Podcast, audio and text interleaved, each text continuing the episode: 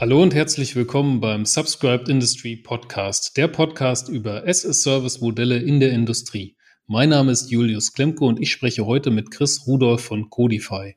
Codify ist eine Beratungsboutique und ein Netzwerk von erfahrenen Innovationsforschern und Praktikern mit Sitz in Berlin. Die Experten von Codify analysieren Innovationsansätze und Praktiken der fortschrittlichsten Unternehmen der Welt und setzen sie in Lernformate und Innovationsprogramme um. Chris Rudolph selbst hat einen akademischen Hintergrund in Corporate Management und Economics und ist als Business Designer und Experte für Kreislaufwirtschaft und Cleantech tätig. Er hat mehr als zehn Jahre Erfahrung in der praktischen Beratung im Bereich Innovation und Strategie und arbeitete bereits zusammen mit namhaften Unternehmen wie Philips Design, Audi, EY, BASF oder Fairphone. Heute begleitet Chris Rudolph Projektteams im Schwerpunkt bei Veränderungsprozessen in Richtung Kreislaufwirtschaft und der Entwicklung von Produkt-Service-Systemen. Ich freue mich sehr auf das Gespräch mit ihm und wünsche euch jetzt eine innovative Zeit. Hallo und herzlich willkommen, Chris Rudolph. Hallo Julius, schön, dass ich hier sein darf. Ja, gerne, es freut mich sehr. Chris, du hast im November 2017 ein Paper mit dem Titel Geschäftsmodell Circular Economy, Gegenwart und Zukunft der erweiterten Kreislaufwirtschaft veröffentlicht. Seither ist darauf ja tausendfach zugegriffen worden. Das ist jetzt fünf Jahre her. Hast du damals schon mit diesem hohen Interesse an dem Thema Circular Economy ja, gerechnet? Gerechnet nicht, gehofft schon, weil es das erste Mal war, dass ich was im deutschen Sprachraum veröffentlicht habe und davor, dass alles englischsprachig passiert ist. Da ist das Interesse von jeher immer sehr groß gewesen. Im deutschen Kontext war das immer aus der Kreislaufwirtschaftsbubble die sich rund um das Thema Recycling gedreht hat. Aber ja, also mich freut es natürlich, dass das jetzt schon mehrfach gelesen, runtergeladen, zirkuliert wurde.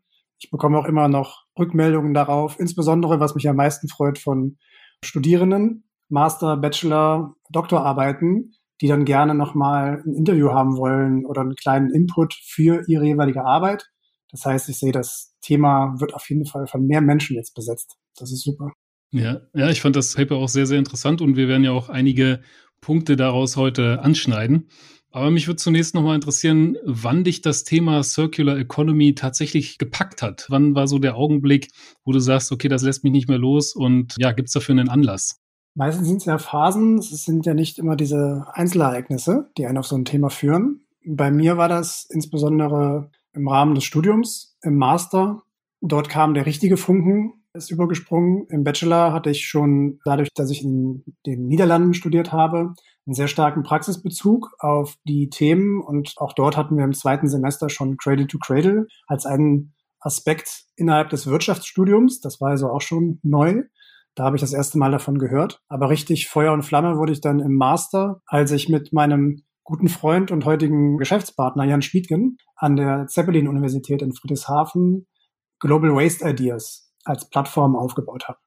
Das war eine Plattform ähnlich wie ein Wikipedia für Müll, haben wir uns das damals vorgestellt, denn wir wollten das Thema Müll nicht aus dieser negativen Brille betrachten, sondern Positivbeispiele finden weltweit für innovative Ideen rund um Kreislaufwirtschaft und haben dafür diese Plattform aufgebaut und Ideen weltweit gesammelt und auf einer Landkarte verortet digital.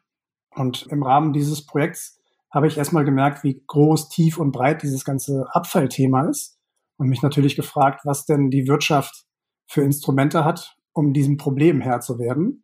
Und das war dann das Stichwort Circular Economy. Und als ich das Thema entdeckt habe und die Literatur, die dazu bisher geschrieben wurde, habe ich gemerkt, das ist ein Thema, was mich mit Sicherheit einige Jahre beschäftigen kann, bis ich es voll durchstiegen habe und das Interesse nicht verliere. Und so war es dann auch. Das ist das erste Thema, was ich bisher angegangen bin, bei dem ich bis heute nicht das Gefühl habe, ich weiß alles und es gibt immer noch viel zu entdecken.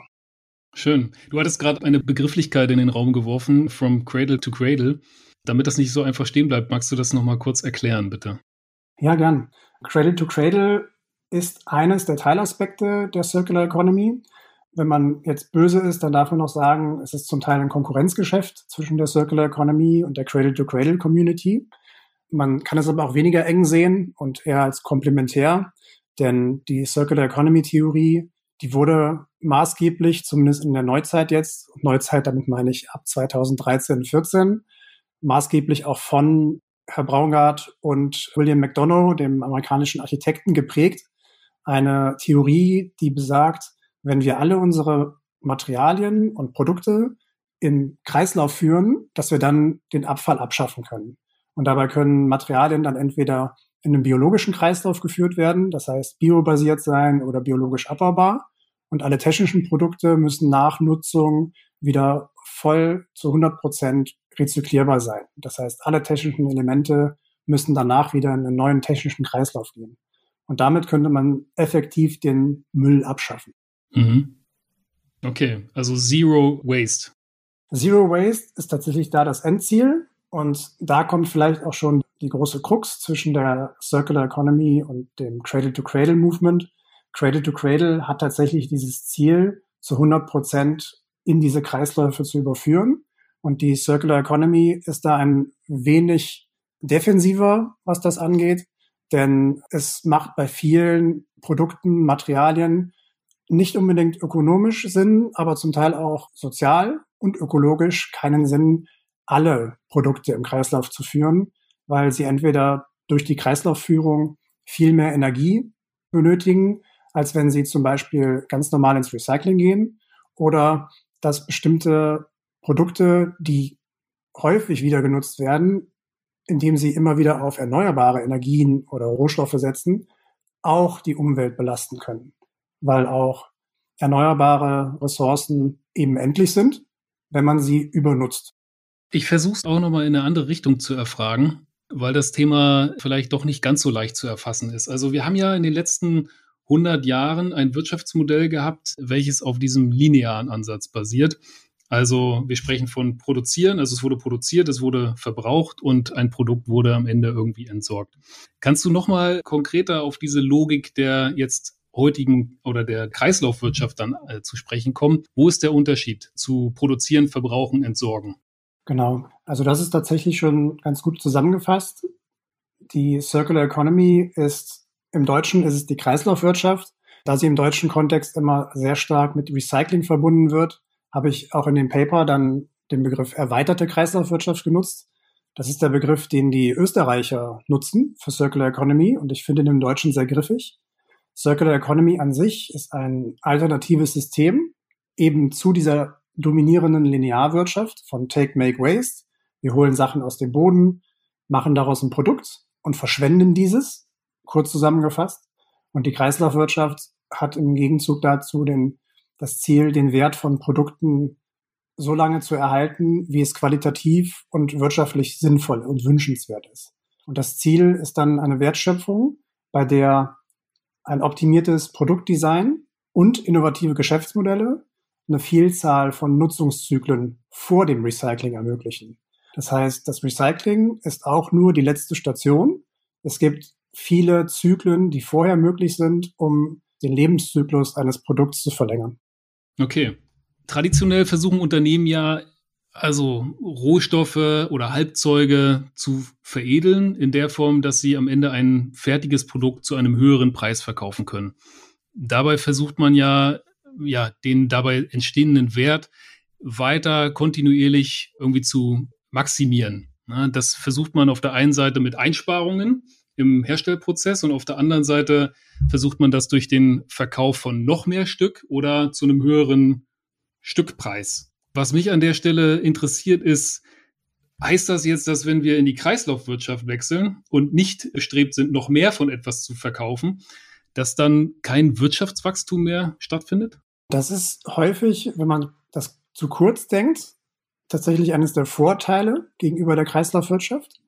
Nun muss man das sich jetzt, ich bin Volkswirt, ein bisschen aus der größeren Brille ansehen und da müsste man auf sowas wie das volkswirtschaftliche Gesamtergebnis schauen. Und da ist es so, dass im Moment das komplette Linearsystem darauf ausgelegt ist, durch eine Erhöhung der Stückzahl im Verkauf das Wirtschaftswachstum voranzutreiben und möglichst viel zu verkaufen und dann auch dementsprechend die Produkte darauf zu optimieren. Das heißt, wir optimieren im Moment in der Praxis, und das ist eigentlich in fast allen Industrien so, auf den Verkaufsmoment hin. Wir versuchen zum Verkaufsdatum eine möglichst hohe Wertschöpfung zu erzielen. Und diese Wertschöpfung ist in der klassischen ökonomischen Sicht immer nur eine monetäre, das heißt, ich nutze Material, Energie und Arbeitskraft Das ist das, was ich verbinde intelligent und das nennen wir Wertschöpfung. Und sobald wir Produkte an Konsumentinnen verkaufen, nutzen diese die Produkte ab und dann beginnt die Wertzerstörung, bis das Produkt nichts mehr wert ist und in die Tonne gehört. Und das hat ein Wachstumsversprechen, was da drin steckt. Das wird aber durch die Kreislaufwirtschaft nicht aufgehoben, sondern sogar eher aufgewertet, indem man sagt, wir schauen in der Kreislaufwirtschaft auf all das, was nach dem Verkauf passiert. Denn diese materielle Wertschöpfung ist die eine, die bis zum Verkaufsmoment stattfindet. Danach findet aber eine andere Wertschöpfung statt, nämlich die auf der Kundenseite. Das heißt, auch Kunden haben ihre Wertschöpfung. Und eine Wertschöpfung bedeutet dann zum Beispiel so etwas wie, dass jemand, der ein Auto fährt, schaut, dass das Auto sauber bleibt.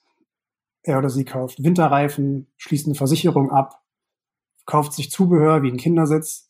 All diese Dienstleistungen und Produkte, die ich an das ursprüngliche Produkt heranhafte und mir dazu akquiriere, die steigern die Wertschöpfung dieses Gesamtlebenszyklus Auto. Und wenn ich als Autoverkäufer natürlich nur auf den Verkaufspreis des Autos schaue, dann ist das die eine Wertschöpfung. Die andere ist aber die, die dann nach dem Verkauf stattfindet. Und die Kreislaufwirtschaft versucht genau diese Komplettstory von Ende zu Ende, eben dann im besten Sinne von Cradle to Cradle, zu optimieren, dahingehend, dass man versucht, ganz viele Geschäftsmodelle nach dem Verkauf zu erzielen und dadurch die Gesamtprofitabilität pro Produkt steigert. Und das ist jetzt, das ist eine lange Einführung, aber es kommt im Grunde genommen auf diesen Grundsatz zurück. Ich versuche nicht mit möglichst hoher Stückzahl möglichst viel Umsatz zu machen, sondern ich versuche pro Produkt die Wertschöpfung zu erhöhen und die Umsätze zu erhöhen. Und das funktioniert bei gut designten, gut etablierten Geschäftsmodellen in der Kreislaufwirtschaft heute schon sehr gut. Mhm. Ja, ich versuche jetzt nochmal den Schulterschluss zu machen zum Thema as a Service. Ja, wir haben ja bisher eben diesen Zielkonflikt gehabt zwischen Käufer und Verkäufer. Der Käufer möchte möglichst wenig Geld ausgeben für die Initialinvestitionen, für seine Assets und auch dann später im Betrieb natürlich wenig für Service bezahlen.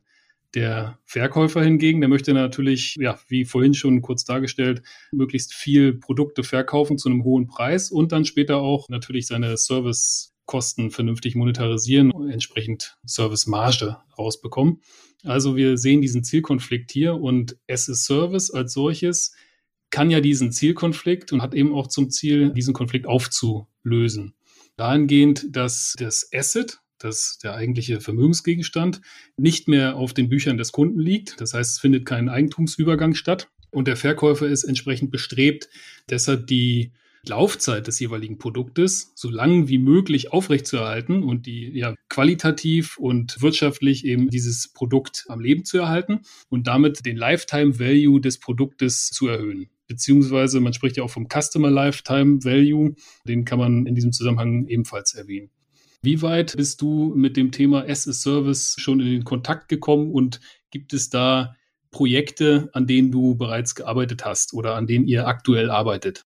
Also ich würde gerne mal auf das eingehen, was du anfangs gesagt hast zum Thema Customer Lifetime Value und generell den Zusammenhang as a Service Kreislaufwirtschaft. Es ist mit Sicherheit einer der größten Enabler in der Kreislaufwirtschaft, dass wir heute so viele as-a-Service-Ansätze haben.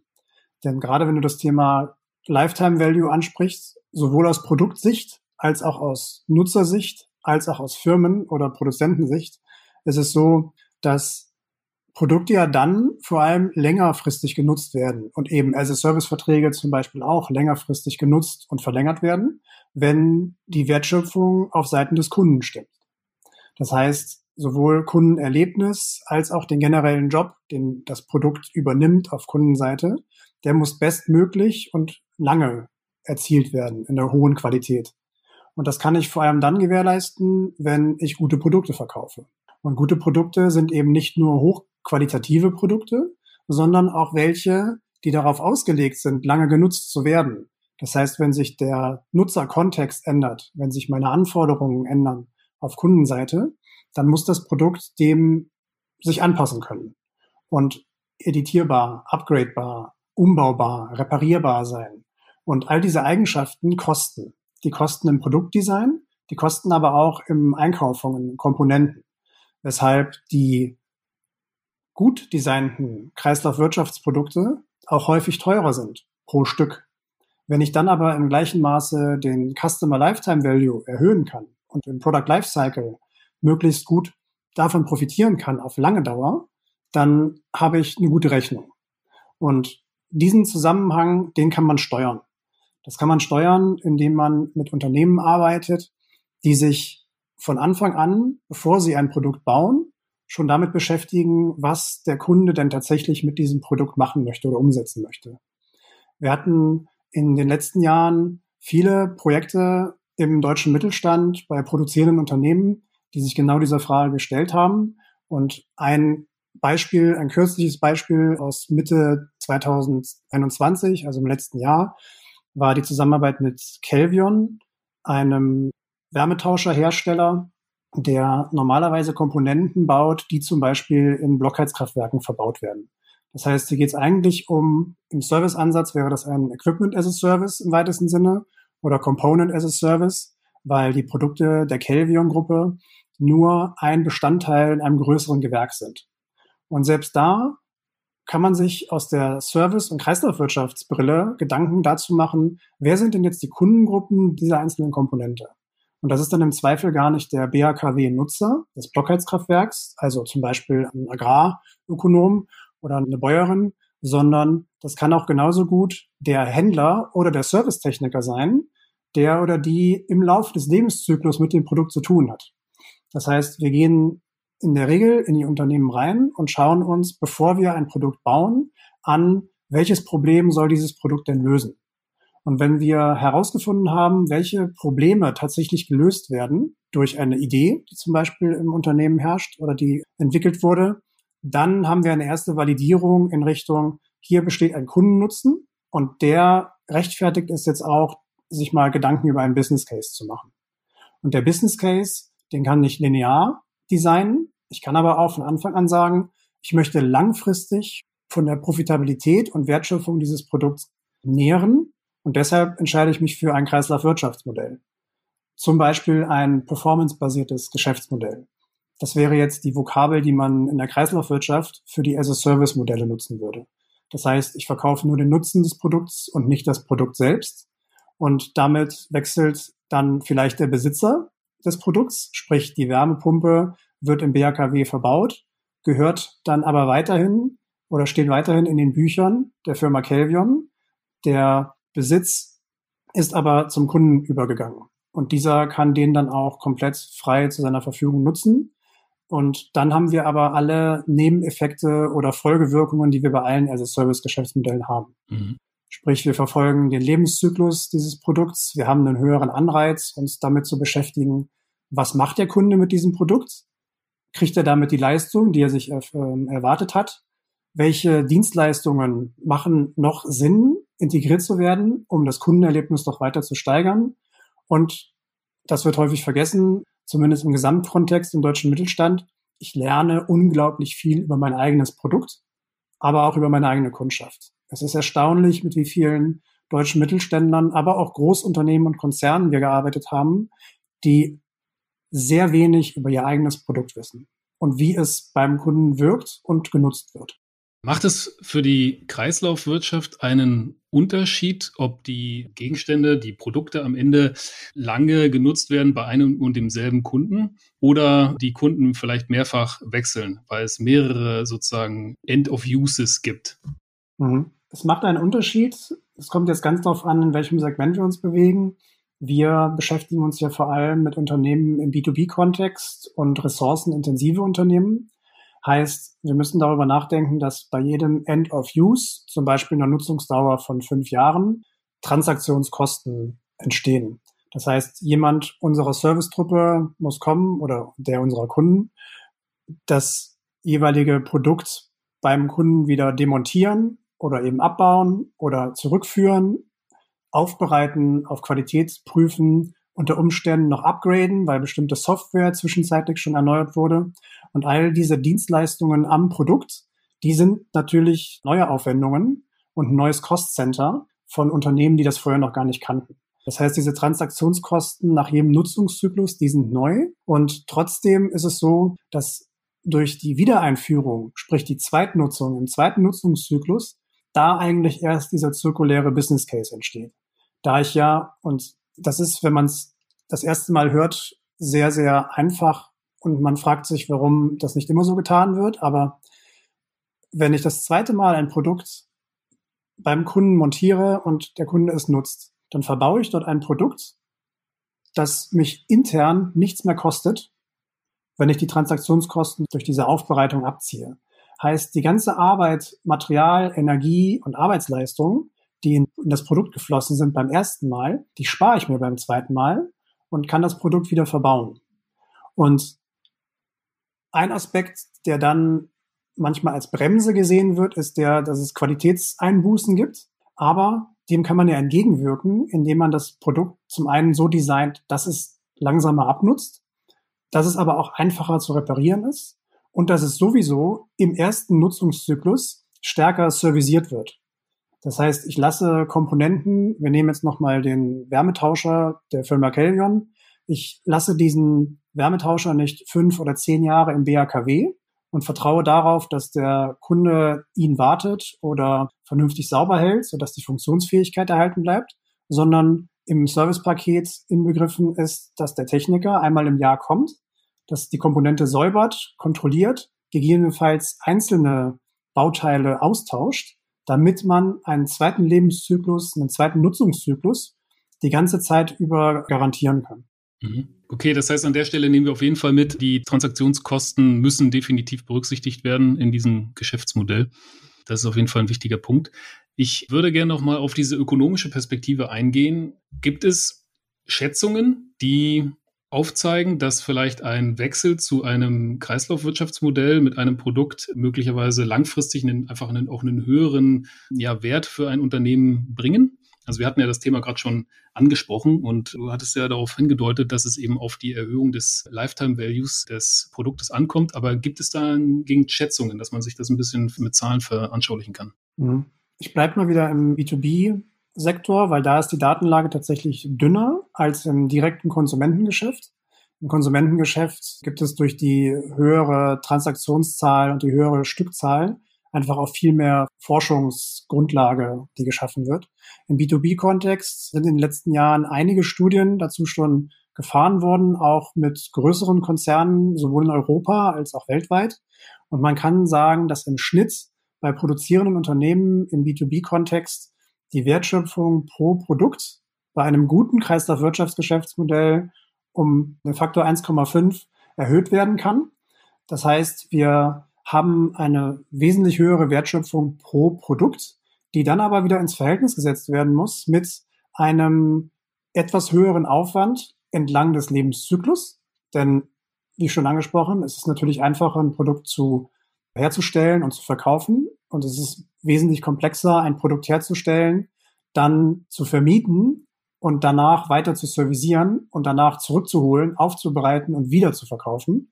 Das erzeugt natürlich einen größeren Aufwand auf der Unternehmensseite, was dann auch zu einer geringeren Stückzahl führt, die im Kreislauf ist innerhalb des Unternehmens, was aber wiederum die Komplexität reduziert in den Prozessen intern im Unternehmen. Wenn ich nicht mehr 1000 Waschmaschinen pro Jahr verkaufe, sondern nur noch 300 als Service bereitstelle, dann muss ich mich auch nicht um 1000 Waschmaschinen und deren Rohstoffe kümmern, die ich einkaufen muss und wo ich Rohstoffrisiken hatchen muss oder wo ich mich um bestimmte Materialien fürchten muss, die nicht mehr verfügbar sind. Das heißt, ich reduziere auch massiv das Risiko, gerade was rohstoffintensive Produkte angeht. Ja. Aber was man dabei natürlich dann auch erhöht, ist auf der anderen Seite die Servicekraft, die man benötigt. Ne? Siehst du noch andere oder siehst du überhaupt irgendwelche neuen Jobs, die sich beispielsweise durch Kreislaufwirtschaft ergeben? Ja, es gibt zwei massive neue Betätigungsfelder bei der Kreislaufwirtschaft. Das eine Betätigungsfeld ist auch durch das As-a-Service-Geschäft jetzt schon stärker geworden, nicht nur durch das Kreislauf, sondern auch durch das Lineargeschäft. Das ist die Intelligenz über die Nutzungszyklen hinweg einzusammeln. Wir haben mittlerweile ja sehr viele digitale Produkte oder auch welche aus dem IoT-Bereich, in denen es uns einfach ist oder ermöglicht wird, auch größere Geräte, größere Produkte über den Lebenszyklus hinweg zu begleiten. Heißt, verschiedene Performance-Analysen zu fahren, zu sehen, wie, wie ist die Auslastung eines Produkts, wann fallen Störfälle an, Stichwort Predictive Maintenance ist dann immer gerne genommen. Das sind natürlich alles Felder, dass die Neukompetenzen bei Unternehmen erfordern. Nicht jeder Mittelständler hat die Digitalexperten im Haus, die das direkt durchführen können. Aber da gibt es ja Gott sei Dank viele externe Dienstleister, die das liefern können. Also dieses Feld, das würde auch durch ohne die Kreislaufwirtschaft wahrscheinlich boomen oder weiter wachsen. Ein Feld, was dann aber viel größer und stärker und neu ist, ist das der Rückwärtslogistik. Das heißt, wir können uns ja heute schon ansehen, wie komplex Vorwärtslogistik funktioniert. Die beiden Begriffe müsstest du ganz kurz erklären. Denn die Rückwärtslogistik. Ja, und Vorwärtslogistik. Okay. Die Vorwärtslogistik ist das, was wir klassisch kennen aus der Linearökonomie. Das heißt, alle Rohstoffe, die zum Unternehmen geführt werden, die zum Bau von Produkten genutzt werden, als auch wie das finale Produkt dann zum Endkunden gelangt, das ist das, was wir als Vorwärtslogistik bezeichnen. Und die Rückwärtslogistik ist all das, was dann nach dem Nutzungszyklus oder nach dem Lebensende eines Produkts passiert. Klassisch würde man heute alles, was Abfallunternehmen machen, als Rückwärtslogistik bezeichnen. Aber auch Retourmanagement von Paketen, die uns geliefert werden. Das ist auch Rückwärtslogistik. Hier gibt es etablierte Unternehmen, die sind aber eher darauf spezialisiert, entweder Abfälle zu entsorgen und zu recyceln oder gar nicht erst genutzte Produkte in die Retour zu bringen. Und bei der Kreislaufwirtschaft ist es so, dass die Rückwärtslogistik ja hier noch viel, viel weit umfassender ist. Das heißt, ich komme zurück auf die Wärmepumpe. Wenn ich nach fünf oder zehn Jahren meinen Vertrag dort auslaufen lasse, dann muss diese Komponente ja irgendwohin zurückgeführt werden. Das heißt, ob jetzt zum Beispiel das Unternehmen dieses Gerät wieder demontiert und zurückführt oder ein Service Provider ist dabei erstmal zweitrangig. Interessanter ist, wo geht diese Komponente hin? Geht die zurück zum Produkthersteller? Hat dieser Produkthersteller überhaupt die Kapazität, so viel Ware aufzunehmen und zu verarbeiten? Oder braucht es dafür wiederum eine Zweckgesellschaft, die sich komplett neu bildet? Und das ist dieser ganze Bereich rund um das Thema Generalüberholung, Generalaufbereitung, im Englischen dann immer Refurbishment und Remanufacturing Industrien, und das sind die, die in den letzten zehn Jahren in der Kreislaufwirtschaft am stärksten gewachsen sind. Nur als einen kleinen Indikator, das ist dann kein Mittelstand mehr, aber trotzdem bekannt, ist die Firma Renault. Die Firma Renault macht in ihrer Trucksparte über den Remanufacturing-Kreislauf höhere Umsätze, aber auch höhere Marge als im Neugeschäft. Das heißt, die Führung oder die Rückwärtsführung und Aufbereitung und das Wiederinverkehrbringen von gebrauchten LKWs und anderen Logistikfahrzeugen ist profitabler als das Primärgeschäft des Neuverkaufs von LKWs. Okay, ja, das ist spannend. Lass uns einmal den Blick werfen auf die zumindest ja in meiner Wahrnehmung doch Vorreiterrolle, die die Deutschen vielleicht einnehmen im Recycling. Also ich glaube schon, dass wir von uns meinen, dass wir doch irgendwie Spitze sind im Recycling. Und da wäre doch die Frage, die sich anschließt, heißt das auch im Umkehrschluss, dass wir Spitze sind in der Circular Economy? Oder ist das aus deiner Sicht ein Trugschluss? Ja, da muss ich jetzt natürlich hart ins Gericht gehen auch wenn ich einen hohen Respekt habe vor der deutschen Abfall- und Recyclingwirtschaft. Ich habe immerhin die ersten fünf, sechs Jahre in meiner Kreislaufwirtschaftshistorie vor allem in dieser Branche verbracht, da ich ja dachte, dass das der natürliche Partner für die Circular Economy ist. Und ich dann erst gemerkt habe, dass ein massiver Unterschied besteht, besonders in Deutschland, zwischen meinem Circular Economy Verständnis und das der Vorreiter und der deutschen Kreislaufwirtschaft die nämlich vor allem eins gut kann und das ist recyceln und Abfall wieder verarbeiten, sei es nun auf materieller Ebene, um daraus wieder Materialien herzustellen, aber noch viel besser auf thermischer Ebene, heißt Müllverbrennung, um daraus dann Energie oder Wärme herzustellen oder Strom oder Wärme herzustellen. Und da sind wir tatsächlich Weltmeister. Das wechselt ab und zu, je nachdem, wie die Abfallstatistik aussieht. Ich prüfe die immer noch jedes Jahr, weil ich es sehr interessant finde. Ja, wir sind Recycling-Weltmeister, Aber wir sind auch gleichzeitig einer der größten Müllproduzenten weltweit. Zumindest auch im Rahmen der OECD-Länder. Und da muss man sich dann grundsätzlich fragen, was möchte man denn letztendlich optimieren? Es geht nicht darum, möglichst viel im Kreislauf zu führen, sondern es geht darum, möglichst viel des Abfalls erst gar nicht entstehen zu lassen. Und die Abfall- und Recyclingwirtschaft hat keine Motivation oder hat keinen Mehrwert darin, dass weniger Abfall existiert. Und deswegen habe ich über die Jahre festgestellt, dass ich eigentlich sogar gegen die Abfallwirtschaft arbeite. Denn mit den Geschäftsmodellen, die wir mit Codify umsetzen, da geht es vor allem darum, Circular Economy Projekte zu begleiten, die Abfall gar nicht oder wesentlich später entstehen lassen. Und das sieht ein Recycler und ein Abfallentsorger natürlich nicht so gern. Ja. Also das ist ja diese Dreifaltigkeit, von der du vorhin gesprochen hattest. Also Reuse und Recycle. Das heißt, Recycle ist das, was du jetzt gerade kritisiert hast an der deutschen Abfallwirtschaft. Und worauf ihr euch eher konzentriert oder fokussiert, sind die beiden anderen Themen. Also das Reduzieren überhaupt von Müllaufkommen und das Weiternutzen von bestehenden Produkten.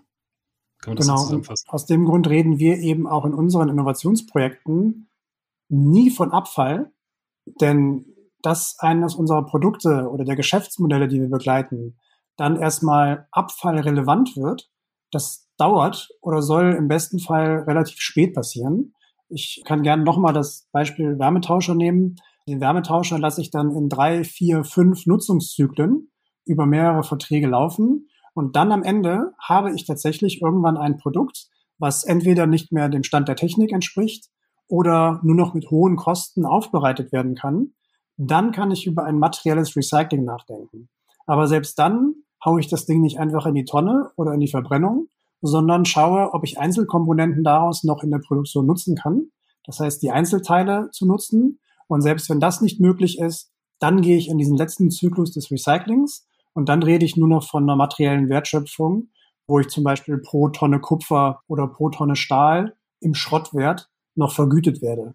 Aber die Zyklen davor, diese angesprochenen Reduce und Reuse, das sind die, die auch aus Unternehmenssicht die interessanten sind, weil hier die Wertschöpfung wesentlich höher ist. Der Grund dafür, dass wir im Recycling heute so stark sind, liegt vor allem darin, dass wir so viel Müll haben. Wir mussten irgendeinen Weg finden, wie man möglichst große Mengen an Abfall einfach wegschaffen kann. Wir mussten einfach diese Mengen handhaben und da war Recycling die einfachste Möglichkeit, nämlich alles auf einen Haufen, alles vergraben, verbrennen, verdünnen, je nachdem, was gerade gesetzlich machbar war und wo es sich lohnte, was zu tun. Aber wenn ich über Wertschöpfung spreche, dann rede ich auch über Werterhalt. Und diesen Werterhalt, den schaffe ich vor allem dann, wenn ich Reuse oder Reduce mache und die Wertschöpfung vorher maximiere und das funktioniert besser, wenn ich aus einer Waschmaschine wieder eine Waschmaschine mache, als wenn ich aus einer Waschmaschine ein Ersatzteillager mache. Aber es ist immer noch besser, ein Ersatzteillager daraus zu machen, als die Maschine komplett zum Schrottwert zu verkaufen und dann zu verschrotten. Wenn wir in Deutschland Weltmeister sind im Recyceln, wer ist denn Vorzeigeland in den anderen beiden Bereichen? Reduce und Reuse, wen kann man da nennen? Du hattest ja vorhin einmal kurz Holland, glaube ich, angesprochen. Wer fällt dir da noch ein? Welches Land? Also es sind jetzt, wenn wir im europäischen Kontext bleiben, tatsächlich insbesondere die skandinavischen Länder und die Niederlande, die kulturell und auch in der Innovationskulturgeschichte auch sehr nah beieinander sind, die sich immer schon zwecks Mangel an Ressourcen im eigenen Land darüber Gedanken gemacht haben, wie man Geschäftsmodelle optimiert, um das zu verändern. Und deswegen kommen auch heute noch die meisten Kreislaufwirtschafts Innovationen tatsächlich aus diesen skandinavischen Ländern, sehr viele aus den Niederlanden, weil die früh verstanden haben, was der ökonomische Zweck hinter Kreislaufwirtschaft sein kann und wie man das besser nutzen kann. Es gibt andere Beispiele, die finden sich dann aber vor allem im außereuropäischen Ausland, vor allem in den Ländern, in denen bislang nur der Müll deponiert wurde. Es gibt ja immer noch Länder, in denen Deutschland sehr stark seine Abfalltechnologie exportiert, um dort zum Beispiel Müllverbrennung zu ermöglichen. Jetzt sind, haben natürlich diese Länder zum Teil den Vorteil, in Anführungsstrichen, dass sie keine Abfallwirtschaft haben, die auf den Müll angewiesen sind in der Verbrennung, sondern sofort ermöglichen diesen Leapfrog, dieses Überspringen von Technologiezyklen, direkt von der Deponie, meinetwegen in servicebasierte Geschäftsmodelle oder in die Circular Economy für Manufacturing und Reuse zu bringen. Und da gibt es dann Beispiele, vor allem auch aus Südostasien, in denen das stark vertreten ist. Vietnam, Singapur sind Vorreiter bei sehr vielen der Textilindustrien, Textilunternehmen, aber auch im Verpackungsbereich, die normalerweise auch die beiden Industrien sind, die als erstes angegangen werden. Das heißt, da sehen wir heute auch die größten Veränderungen. Aber wenn man das zusammenfasst, global ist es immer noch so, dass wir, wenn man jetzt eine Rechnung aufmachen will, wie viel der Weltwirtschaft funktioniert zirkulär und wie viel linear, dann sind wir bei unter neun Prozent, die zirkulär funktionieren weltweit. Und dazu gehören dann nicht die Verbrennung von Müll, sondern höchstens noch das materielle Recycling, wo wirklich aus Produkten später wieder Rohstoffe für die Industrie werden. Aber damit sind wir eben noch unter diesem 10 Prozentsegment weltweit und haben da manchmal auch eine etwas andere Brille, eine etwas verwöhnte Brille, gerade so aus dem europäischen Kontext drauf. Wir sind noch längst nicht da, wo wir sein könnten und müssten. Ja, wenn jetzt Geschäftsführer zuhören oder oberes Management von Unternehmen, von Maschinenbauern beispielsweise, die davon inspiriert sind und eventuell auch in die Richtung Kreislaufwirtschaftsmodell gehen wollen, müssen die jetzt den Kopf in, in den Sand stecken oder sich Richtung Holland und Skandinavien orientieren oder können die sich sozusagen an euch richten und mit euch gemeinsam diesen Weg gehen? Wie würdet ihr da vorgehen? Kannst du das kurz beschreiben? Ja, das kann ich machen. Es gibt natürlich, was Innovationsprozesse angeht, diverse Schulen, Praktiken, Frameworks, Theorien, die man nutzen kann. Wir kommen aus einem Bereich, wo wir vor allem auf eine agile Produktentwicklung setzen. Die Unternehmen, mit denen wir zusammenarbeiten, die haben häufig die Herausforderung, dass sie entweder auf der Suche nach einem neuen Weg sind, wie sie Innovation betreiben wollen oder Innovationsmanagement aufbauen wollen. Und das ist der primäre Fokus, mit dem wir normalerweise arbeiten.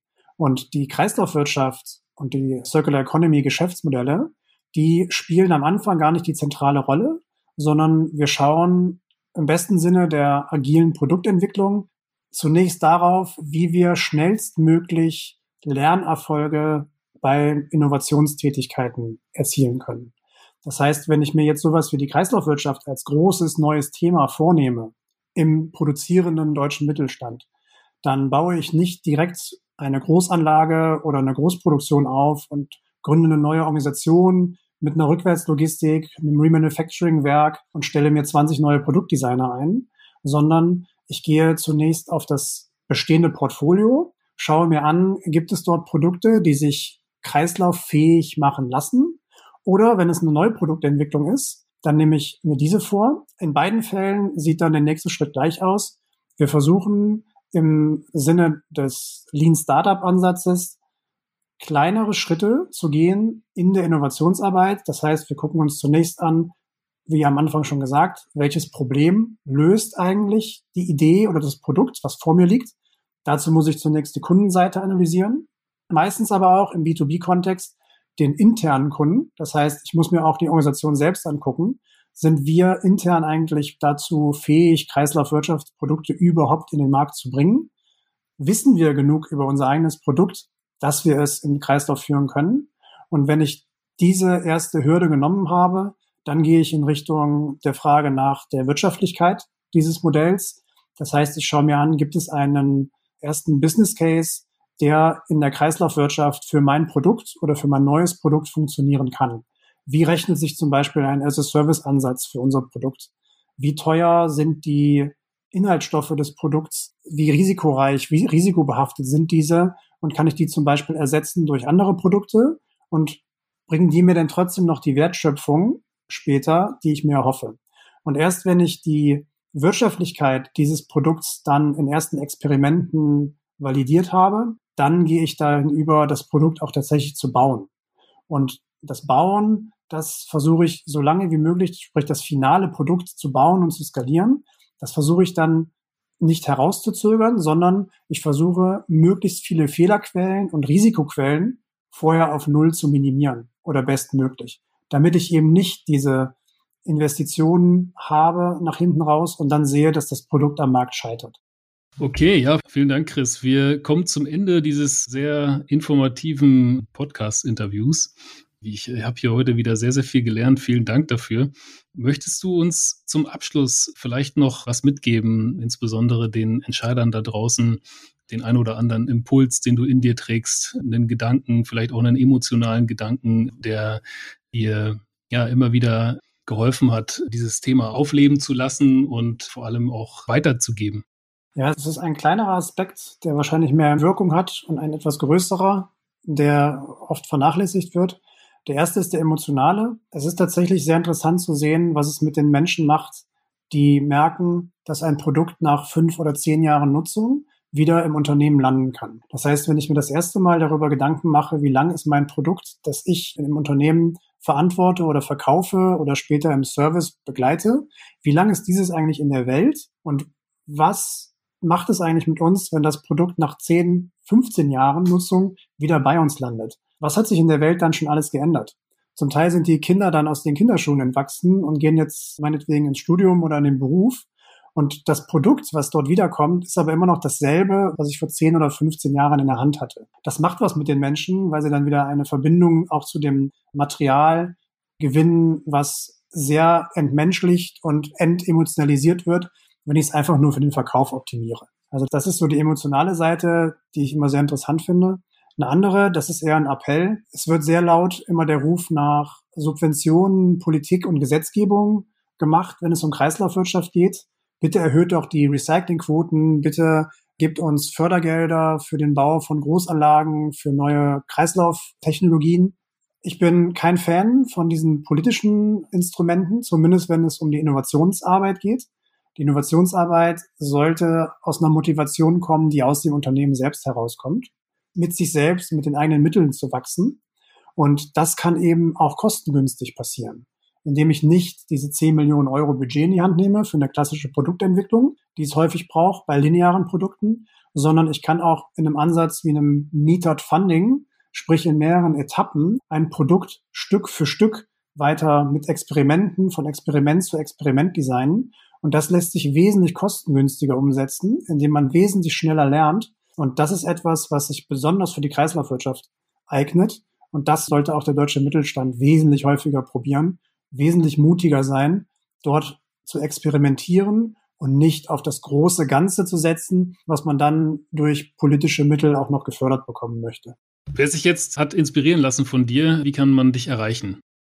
Ja, das einfachste wird vermutlich sein über unsere direkte Unternehmenswebseite codify.in. Ich habe noch eine eigene Seite für mich als Person, das ist christianrudolf.net. Auf der gibt es das private Profil für meine Kreislaufwirtschaftstätigkeiten, wenn einen das Thema als solches interessiert, aber ansonsten gerne über die Codify-Seite. Das ist der schnellste Kanal und natürlich die klassischen LinkedIn- und Twitter-Kanäle. Aber das ist selbstredend. Vielen herzlichen Dank, Chris Rudolf, für deine sehr interessanten Ausführungen zu dem Thema Kreislaufwirtschaft. Ja, danke Julius für die Einladung und danke auch für die Aufmerksamkeit der Hörer in diesem Podcast. Mach weiter so, Julius. Das ist ein super Podcast.